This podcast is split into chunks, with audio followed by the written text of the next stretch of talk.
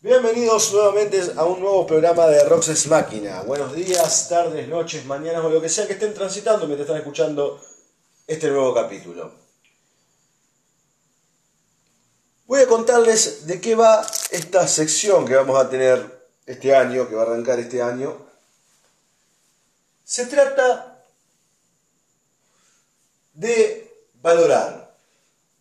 Muchas veces hablé sobre lo que se le exige a la música.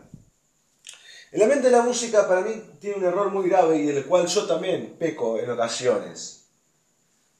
Pero es un error el cual se peca por cansancio o por ser un fantasma, por así decirlo. Resulta de que generalmente el ambiente de la música, conformado por fanáticos, por músicos, por periodistas, por gente que analiza la música, cae siempre en una tendencia que es quitar el valor a ciertas bandas, obviamente yendo desde un lado comparativo, por el hecho de ser bandas, digámoslo así, los cuales uno considera básicas. Donde la experimentación no aparece, donde los acordes son pocos, donde las letras son simplistas, la gente tiende como a atacar y a exigir a esas bandas que tengan eh, una, una forma de hacer música poco más jugada. Por eso voy a agarrar, no en este capítulo, sino en los que vienen, esas bandas las cuales yo siento que en el ambiente de la música como que se las subestima. Y hay bandas las cuales yo también he subestimado. Y esta es una, por ejemplo. Pero el tiempo es sabio y el tiempo nos hace entender, básicamente, de lo que nos perdimos o lo que nos estamos perdiendo. Por eso, hoy vamos con este capítulo que se llama Valorando a ciertas bandas. El de hoy está dedicado a la 25 un poco de música y arrancamos.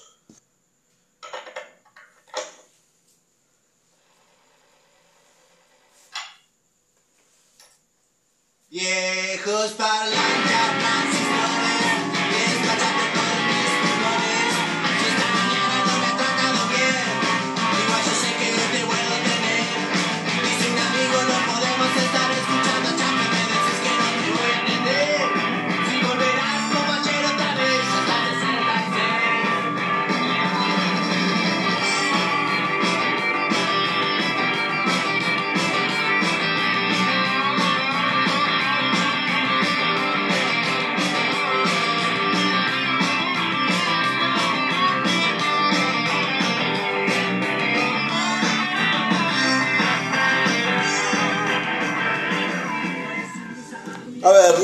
esto no es hablar particularmente de las canciones o mostrar la riqueza musical de una banda. Voy a contar un poco mi historia con la 25. La 25 es una banda que yo conocí de muy chico. Y fue una banda que me gustó mucho en la época de mi vida. Pero con el tiempo le he perdido bastante aprecio. Porque, valga la, la parodia, sentía como que se la valoraba de más en ciertas cosas. Y como uno eh, peca de pendejo pajero, obviamente, cuando algo se vuelve más masivo, uno pierde ese sentimiento que es único en uno.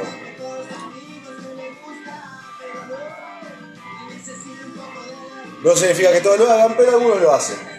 Yo he caído en eso. Resulta de que hace poco tuve la oportunidad de ver a la banda del guitarrista de la 25, la banda nueva, a Slavos, en la trastienda allá en Buenos Aires, y sinceramente me gustó muchísimo el recital y me volví a reencontrar con canciones.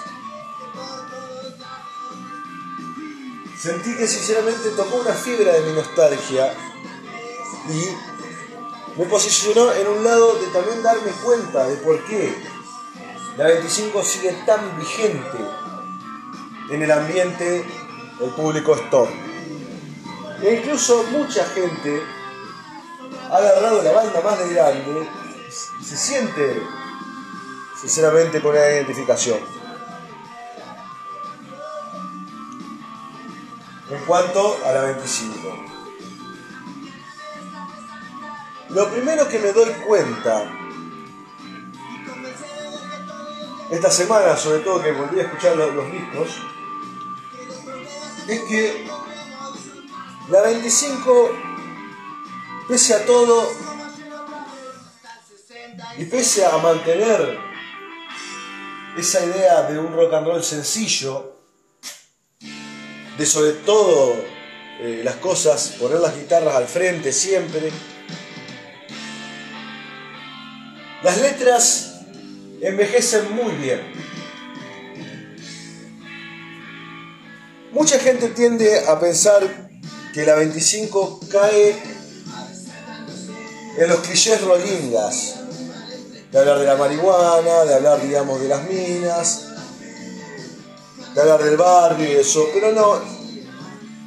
La 25 sí tuvo una evolución, la cual, lamentablemente, por la chapa que se carga uno, no fue digamos, eh, pasó muy por, digamos, debajo del oído de la gente. No fue valorada. Y hay muchas canciones las que hoy les encontramos que no tienen un sentimiento tan garronero o sea, si hay algo que, por ejemplo, a mí, desde mi lado subjetivo, ya llegó un punto que me ha cansado, es escuchar en las bandas nuevas de rock, sobre todo de mi país, la cotidianidad total de una vida a la cual yo no accedo. Estamos hablando de clase media baja, digamos, personas digamos que les cuesta eh, ganar un buen sueldo, que les cuesta mantener sus cuentas, que les cuesta hasta no endeudarse, por así decirlo. Y yo creo que la 25 cae ahí porque hay una representación en eso. Y es algo que siempre han mantenido. En esas partes, digamos, la banda es muy buena. Eso por un lado. Desde lo musical, Obviamente no nos vamos a encontrar con unos nuevos Velvet Underground, con unos, eh, con unos Arctic Monkeys o con, digamos, mucho menos unos Pink Floyd. Pero aún así, la banda apostó a tener una apertura. En los últimos discos encontramos otros sonidos y hasta cosas que salen del rock and roll cotidiano. Atrás siempre está una impronta de una banda.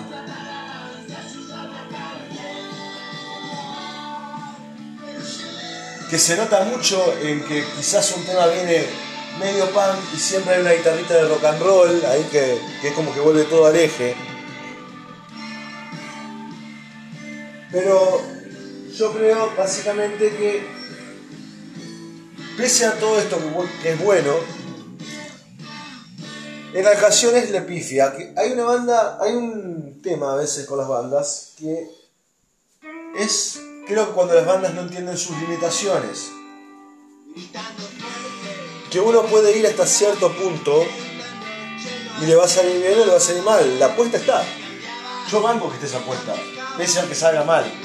Y cuando digo que salga mal, es obviamente lo que es en la oreja de la persona que recibe la música. A algunos les puede gustar, a otros no. A mí sinceramente cuando la 25 sacó el origen me pareció uno de los peores discos de rock nacional que ha habido por haber. Yo sinceramente ahí perdí todo el canto que podía llegar a tener. Luego vino eh, Entre Cuervos y Chacales, un disco que lo escuché por ahí nomás y me pareció más agradable que el anterior. Y aún así, eh, no me devolvía las ganas de ver a la banda. Yo siempre voy a decir que la 25 tiene dos discos que para mí son espectaculares. Así es el rock and roll, que fue su segundo disco. Y después Mundo Imperfecto. Ya se sabe que hay dos, Mundo Perfecto y Mundo Imperfecto. Mundo Imperfecto, que fue como la segunda parte de eso que quisieron hacer, me pareció espectacular, me pareció, es para mí el mejor disco de 25 en cuanto a lo musical. Así el rock and roll es una cuestión más visceral, con canciones como esta, este es un temazo. Este es un tema que está muy bien hecho y un tema muy sentimental. Sinceramente tiene algo que te deja maravillado. Es una muy linda canción, galopando.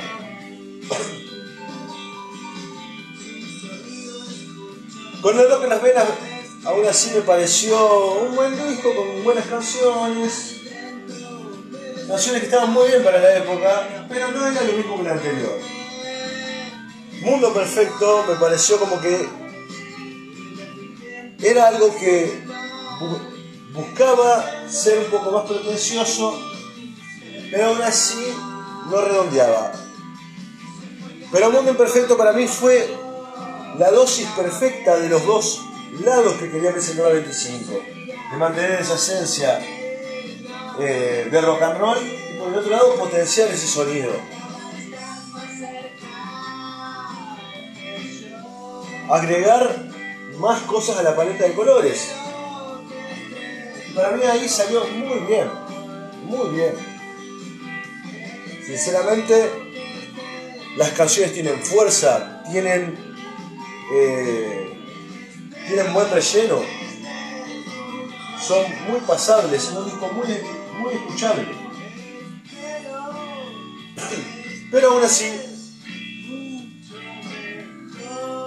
no había una obra que uno diga máxima. Quizás así es el rock and roll. El primer disco también es un disco muy bueno. Sobre todo, obviamente, teniendo en cuenta lo que es la, la época. Para mí esa obra, digamos, inconfundible es así el rock and roll. Es, para mí, es lo que, lo que tiene que ser la 25 en cuanto a la hora de hacer buenas canciones.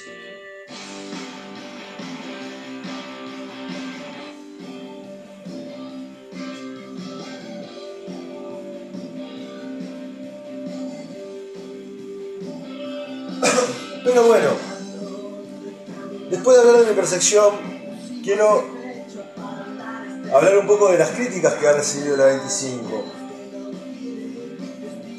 Como dije antes, a la 25 quizás es la banda que nacional que uno pone como primer ejemplo de lo que es rock cuadrado. A ver, eh, ser cuadrado en la música es una definición que ha ido variando con el tiempo. Hoy en día vamos a hablar de esto ya, digamos, siendo grandes, siendo personas maduras. Por ejemplo, podemos decir que Chuck Berry, su música era cuadrada porque básicamente vos escuchás Chuck Berry y parece un disco que es la misma canción. Puede tener variantes, a ver, no, digamos, no estamos crucificando a Chuck Berry, pero vas a escuchar, digamos, todas canciones de la impronta de que lo que se conoció como Johnny B. Wood, adelante. Base rock and rollera, misma estructura musical, o sea, riff, verso, estribillo. A ver,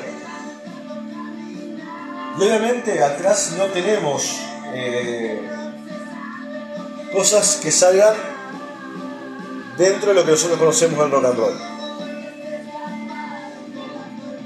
ACDC es otra banda que podemos tomar como eso porque se sabe básicamente que ACDC no tiene una variación tampoco dentro de sus canciones, de su estructura musical a la hora de hacerla. Motorhead quizás, aunque Motorhead tenga algunos temas más lentos, más luceros, pero aún así la estructura es la misma. Quizás yo puedo asociar el hecho de que una banda se me tome como cuadrada cuando veo eso, Social Distortion, eh, los Ramones mismos. Aunque podemos hablar capaz de otros Ramones después de Mundo Bizarro, pero no hay una variante que uno diga que es muy notoria. No influye en que el sonido sea más oscuro o más brillante. Pero con la 25 tenemos, digamos, también variantes dentro de la estructura. Si se presta atención básicamente al último disco, o quizás a los dos últimos, porque también vemos que la 25 por el momento va al lado, lado reggae en ocasiones. O sea, en el, último disco, en Entre Pueblos y Chacales, eh, entra mucho en la parte country de la banda, pero también entran canciones de 6 minutos, canciones con una, hasta una impronta media indie, diría yo. Obviamente que también hay otros factores que suman a la idea de que la gente se haga la cabeza en el sentido de pensar de que una banda es cuadrada. Junior, eh, Junior Lescano, Mauricio Lescano, es un tipo, por ejemplo, digamos que nunca tuvo un dote vocal terrible, pero es un cantante que cumple. Y no se le puede exigir, digamos, un cantante que cumple y que nunca fue Freddie Mercury, que cante de una forma eh, superlativa. No tenemos un cantante eh, como Robert Plant que varía las cuestiones dinámicas. Junior es una persona que va fuerte al medio y cumple. Por lo menos en los discos no desafina, no queda raro.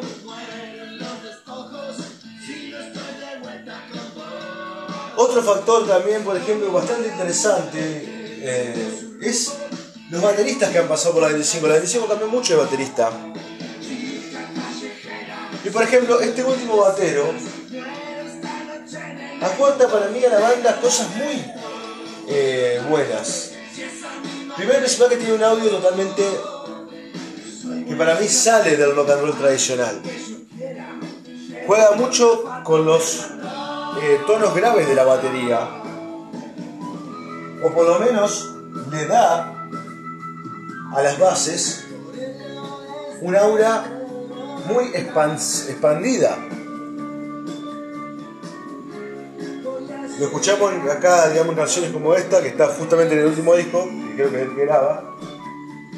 Quizás estoy hablando de esto, pero capaz que lo grabó Marcio, el, el, baterista anterior, pero por lo menos este audio, la verdad no me lo he puesto a investigar, pero este audio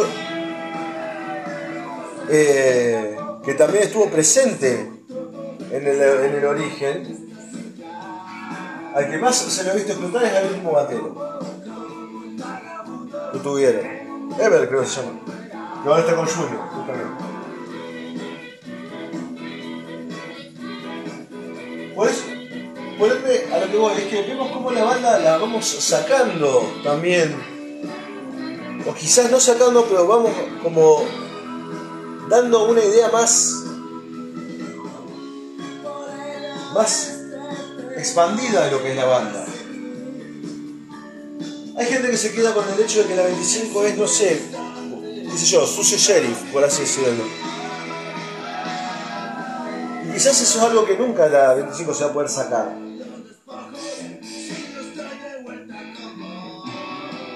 Y otra cosa también que me parece muy valorable de la banda es cómo cierran las melodías, lo que llamaría justamente Max Intruso y por eso fue bastante criticado, los giros melódicos. Que en eso es algo que son muy buenos. De, a ver, ¿a qué me refiero yo cuando digo giro melódico? Vos venís con una canción, una melodía de una canción. Lo que te da, digamos, lo que vos cantás de la canción. Lo que vos tararías, mejor dicho. Venís recto. Por ahí la banda cae, o lo levanta, o lo tira para un lado, o lo tira para el otro. Vamos a ver si acá te puedo dar un ejemplo con esta canción. No, con esto no creo que lo pueda hacer. Pero bueno.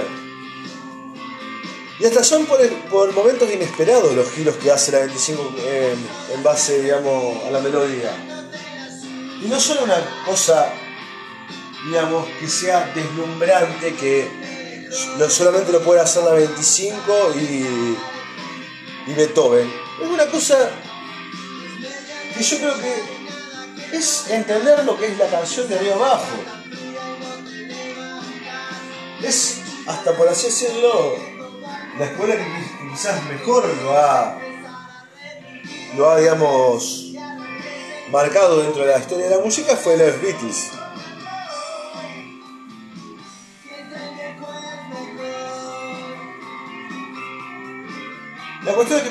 Con una melodía marcada, como venía acá, por ejemplo,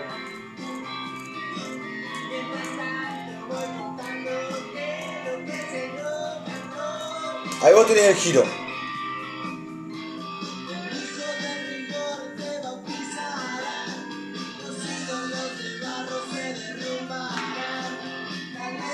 ¿Y por qué digo que son muy buenos haciendo esto? Es como terminan.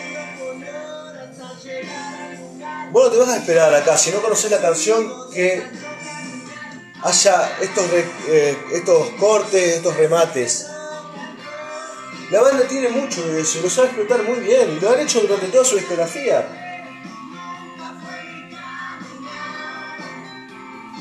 Y vuelvo a recalcar, no estamos ante una cuestión gloriosa de la música, sino estamos ante una banda que cumple cumple bien. He visto a bandas y he escuchado bandas caer en estas fórmulas y hacer que la cosa termine siendo densa y aburrida y sin sentido y sobre todo quitándote un hype. Por ahí la canción viene muy eh, fiestera y te pegan un bajón de la nada y te, digamos, y te el tema. O te gusta todo menos el estribillo porque el estribillo está mal complementado. A mí me pasa mucho con una banda que me gusta mucho que es Halloween. Halloween, por ejemplo, para mí no es una banda que digamos que en el 100% de sus canciones podamos decir que los giros melódicos que hacen sean buenos. Por eso hay muchas canciones que son poco memorables. Pero yo creo que lo que hace una canción memorable es entender bien cómo se desarrolla la melodía dentro de esta. Y repito por décima vez, la 25 lo sabe cumplir.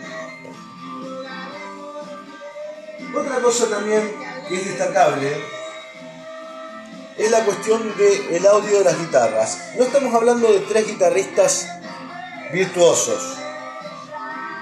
Eh, ni estamos hablando de un juego de violas terrible. Pero el otro día que, digamos, que, que volví a ver a Marco, justamente que es el guitarrista, también entendí los roles de los tres violeros de la 25.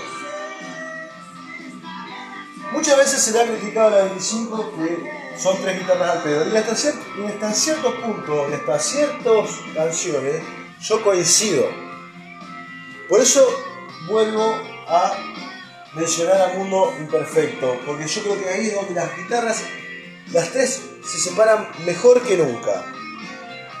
En estas canciones, por ejemplo, no. Acá vos te das cuenta que hay tres violas. Por más que una está afinada diferente, por más que una se encargue de los riffs, otra se encarga del solo. En ese disco de Mundo Imperfecto, las guitarras están muy bien alineadas. Se distingue cómo se necesita una base de apoyo, se distingue cómo una viola va con los shapes y la otra se utiliza para reforzar o para ir al solo.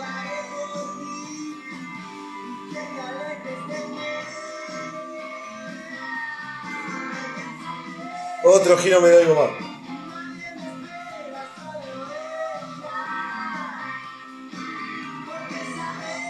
Creo que voy a usar la frase giros melódicos para robar de acá hasta todo lo que quede de este 2022.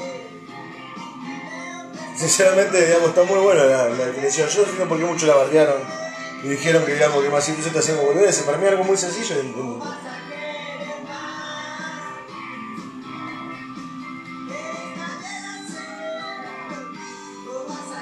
Quiero ver qué otra canción viene, a ver si podemos destacar algo más.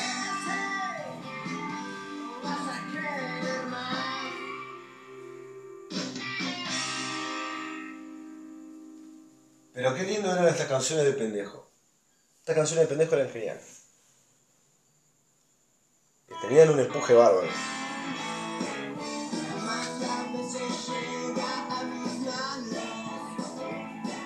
Bueno, esta, esto es primer disco. También, bueno, vamos, a hablar un poco de este disco, del primer disco, la 25.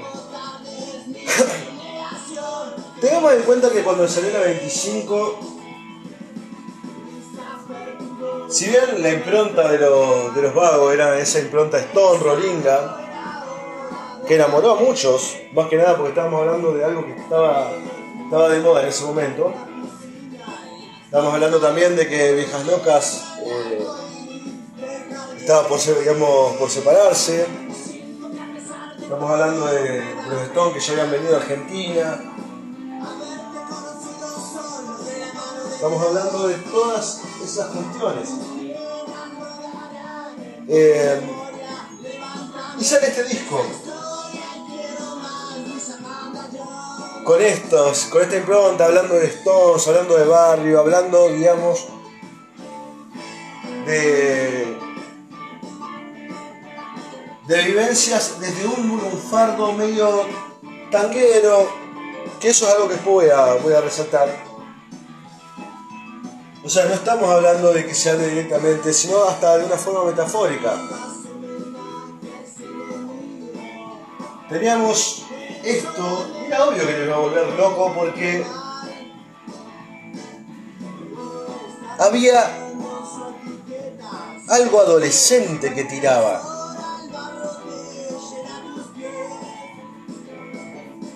Y además, yo creo que la 25, otra cosa buena que le vamos a recalcar, es el hecho de que para dar frases sencillas, como por ejemplo, sabemos que todavía estamos de paso, nunca dejé nada para hacer, lo que sería ese libro de autoayuda pelotudo, básicamente que todos bardeamos, ese libro podelista, ellos lo aplican muy bien en las canciones, es como que tiene un sentido pese a todo, es como que vos vas contando una historia y te agrega ese remate y no queda denso. No queda en caer, oh, puta madre, digamos. Los tipos explican cosas, o sea, te, explican que la lluvia moja de una forma eh, épica porque lo encajan donde lo tienen que encajar. No es porque, a ver, vamos a hacerlo así para que se entienda. Pongámosle que vos estás hablando con un amigo, digamos, estás hablando de qué sé yo, de que te echaron del laburo, que te peleaste con alguien, una situación coti- cotidiana, agarró, te dejó tu chica, no sé, o tu chico, no sé. La cuestión es que bueno. Y tu amigo, para alentarte, te tira una frase. Pero si la cosa no viene acomodada en cuanto a la charla, y luego te la tira de una, digamos, vos lo vas a mirar y vas a decir de dónde saliste pelotudo. Yo, creo que es una buena, buena terapia pensar en la 25 como una conversación con un amigo. O sea, si hablamos en cuanto a letras. Bueno, escuchamos uno de mis temas favoritos.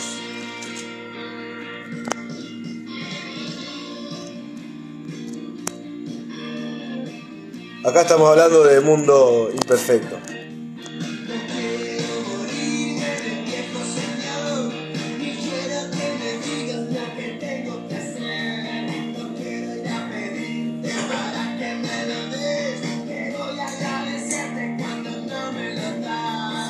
Bueno, acá también se resalta lo que, decía de, saber meter la frase donde tiene que ir.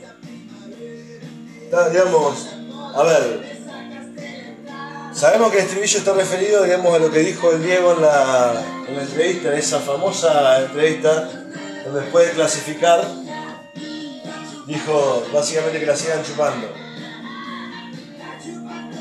Los tipos toman la frase, la transforman, o sea, como que viene por ese lado, y al meterla en la, digamos, en la canción queda. Más si, a ver, si hablamos de lo que se estaba gestando en ese momento en el país con el tema, de, digamos, de cuando salió esta canción. Las tribus urbanas, eh, gente muy poser, todo. Sea, todo lo que logró que básicamente tengamos la influencia y todo eso.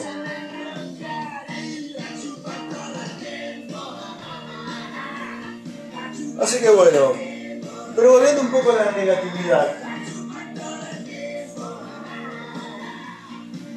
Como digo, las letras del 25 tienen su fuerte, tienen básicamente eh, algo muy bueno para destacar. Pero para mí, ¿dónde está el, mayor pecado que es el que comete la banda? Y es cuando se quisieron pasar de tangueros, digamos. A mí eso, por ejemplo, no me gustó. Porque también sentía que se perdía esto. Hoy en día me doy cuenta de esto. No es que, que lo supe siempre, no, me estoy dando cuenta de esto. De cuando tiraron las canciones, como en el caso de Buenos Aires, que es un espanto, por eso yo odio tanto ese disco. Porque es un cliché de todo lo que se le criticó a la banda. Bueno, ese disco lo es. Sacando Adicción, que es un temazo, y lo debemos también, que está eh, que está, digamos, el fuerte de ellos, sobre todo las letras. Pero si hablamos, digamos, de canciones que yo, Buenos Aires, como me gusta, o sea, que está bien, quizás un tema como como me gusta, digamos, es como una crítica eh, a toda la gente que los ha criticado por ser, digamos, lo que son. Pero para mí ahí como que caen en esos clichés. Y el tango es algo que a mí, sinceramente, para mí no tiene mucho sentido. Y a ver, me, explico lo que quiero decir. No tiene sentido eh, que se explote de esa forma en la banda, para mí. Digamos. Después Junior, cuando se separó de la banda, salió, salió a hacer su experiencia tango, tengo entendido. Todavía no escuché con atención el disco de Caras Extrañas, como para decir mira por qué lado viene. Así que bueno.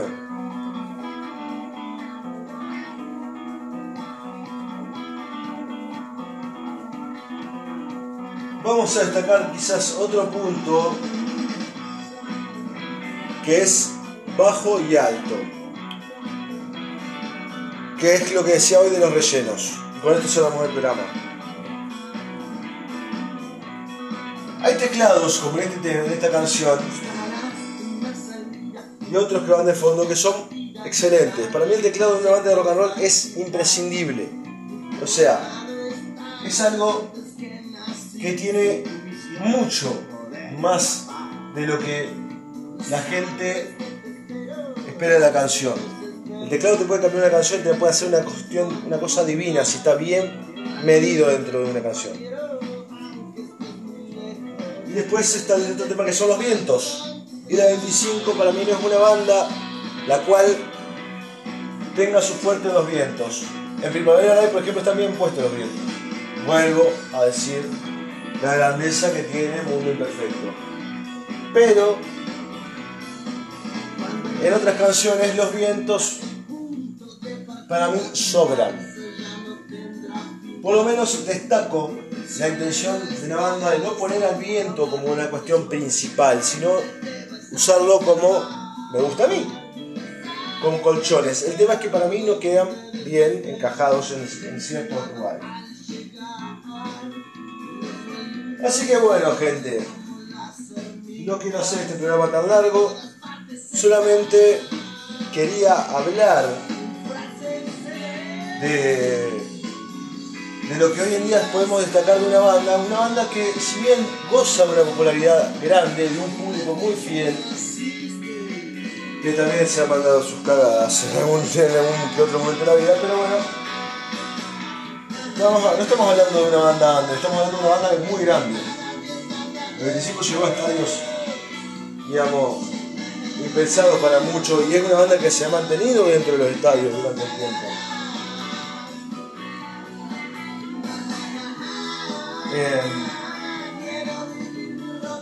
Pese a todo eso, es una banda que es muy criticada por el oyente snob, por así decirlo.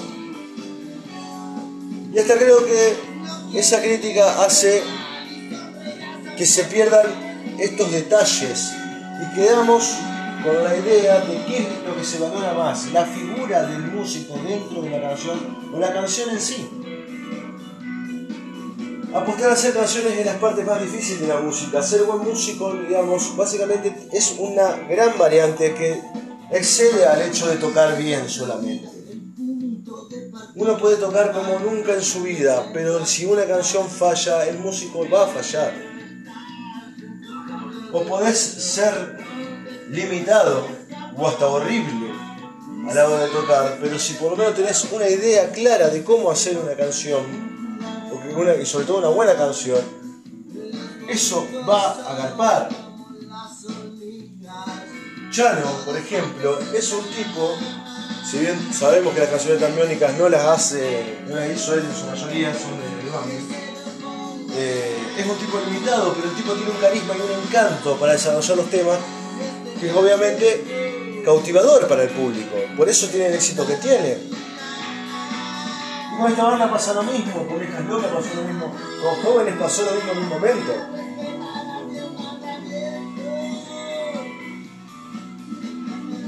Pero bueno, es algo, si sentencio ya de por sí esta idea, que también que lo he dicho en muchísimos capítulos, no, no tendría sentido lo que va a venir más tarde, que van a ser otras bandas, las cuales vamos a hablar, vamos a rescatar. Hay muchas, digamos, las cuales, pese a la popularidad, pese a, digamos, a lo que han generado, son muy criticadas. Esto ya tiene una conversación con un pelotudo en Twitter, boludo, que me decía, por ejemplo, que ese sí no tuvo influencia dentro de la música, digamos. Digamos, y toda la, la cuestión de lo que él nombraba como que haya tenido valor eran, digamos, bandas promedio, las cuales tienen cierta importancia, pero no tienen una importancia eh, a nivel mundial. O sea, quizás obviamente la tienen, pero no te digo una cuestión tan grande. La gente no se acuerda de ellas, básicamente. Vamos, vamos, vamos a partir por ese lado. Así que bueno. Esto fue el Valorando a la 25. Es el primer capítulo de Valorando a, vamos a llamarlo así. Nos retiramos con esta canción que también es un temazo. De esos temas birreros, giteros, y que sobre todo te ponen felices, porque siempre lo importante de una canción va a ser que te ponga feliz. Así que bueno, les deseamos a todos una muy buena noche sudamericana. Y acuérdense de apreciar la música por lo que es. Y tratar de no esperar que sea lo que uno quiere que sea. Nada más. Adiós. ¿Cierra el estribillo?